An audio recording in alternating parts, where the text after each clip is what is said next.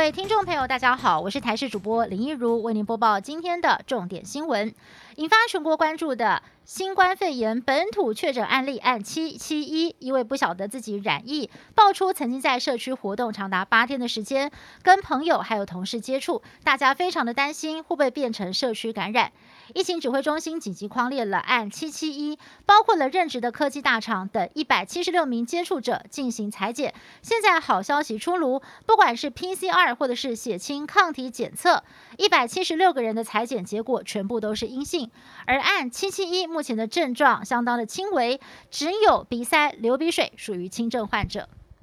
指挥中心对于案七六五纽西兰籍机师的足迹，先前只公开他去过两间台北市天母的百货公司，还有一间美式卖场。但是被议员爆料，其实案七六五还曾经搭过捷运爬爬灶。针对这项传闻，卫副部长陈时中今天上广播节目证实了这个消息，还说是因为案七六五有戴口罩，所以不需要公开这个足迹。但是这样子的说法仍旧被质疑公开标准不一。而部长在昨天的记者会上，要媒体不要再追问足迹了，被形容是在跟媒体呛虾。对此，陈时中也澄清，并且向外界道歉。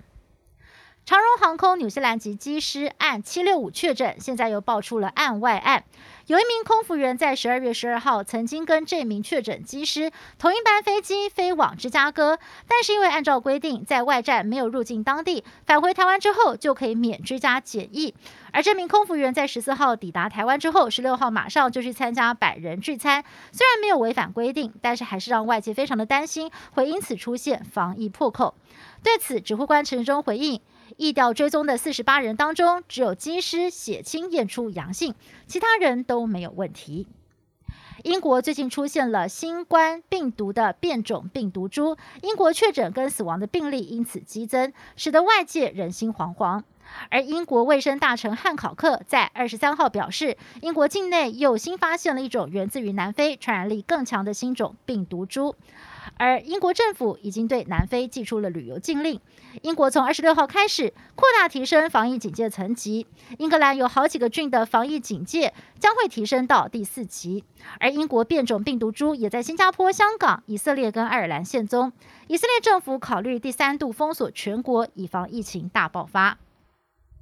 美国总统川普继九千亿美元的纾困案之后，二十三号又否决了二零二一年国防授权法。川普表示，法案没有保障国家安全，反而让中国跟俄罗斯趁虚而入。不过，国防授权法在参众两院都获得了两党压倒性的支持，使得川普总统可能面临任期内否决权首度遭到推翻的命运。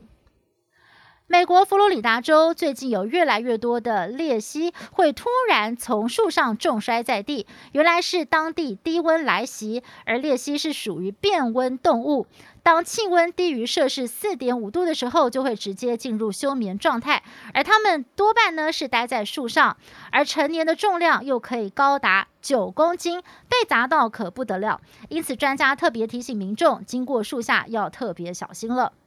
中国青海省玉树市在昨天突然出现了一颗超大火球，划破天际，把整座城市照亮的有如白昼，光亮有如太阳。火球出现的当下，还伴随剧烈的震动，让不少人吓坏，以为是外星人来了。专家解释，这可能是小行星或者是彗星的碎片，要大家不要紧张。